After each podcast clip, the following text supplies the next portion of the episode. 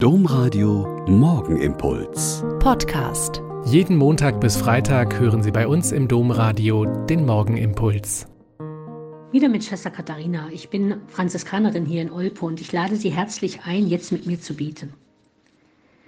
Wir haben gegenüber unseres Hauses einen kleinen Garten, der an der Stadtmauer entlang geht, klein aber fein ist, ein bisschen Wiese hat, um sich auch mit zehn Leuten am Tisch zum Essen zu treffen, an der Mauer entlang viele schöne Hortensienbüsche und andere Blumen, die jetzt langsam anfangen zu blühen. Ein paar Johannisbeer- und Stachelbeersträucher, um mit den Früchten Marmelade zu kochen. Und eine ziemlich große Ecke mit Bodendeckerrosen. Die sind für mich das absolut Faszinierende in unserem Garten. Vor drei Jahren musste ein gebrochenes Kabel in drei Meter Tiefe gesucht und ausgetauscht werden. Also wurde quasi die Fläche von drei Quadratmetern drei Meter tief ausgehoben, eine riesige Holzkabeltrommel schon mal geholt und genau auf den Rosen abgelegt. Tja, das war es ja wohl.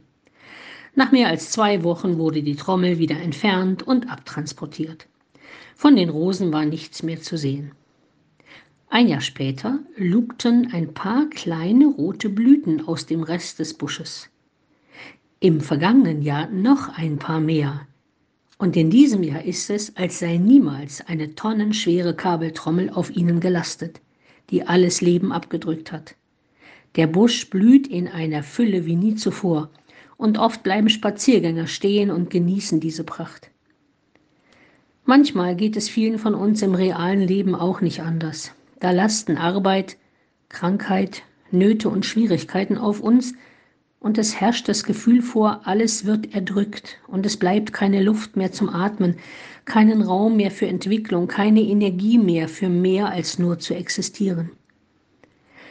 Aber wir Menschen haben von Gott eine unsterbliche Seele bekommen und manchmal braucht es nur ein kleines Gebet, einen freundlichen Blick, eine Zusage des Beistands, nur eine kleine Hilfe im Alltag, und Leib und Seele können wieder aufleben, aufschauen, aufblühen.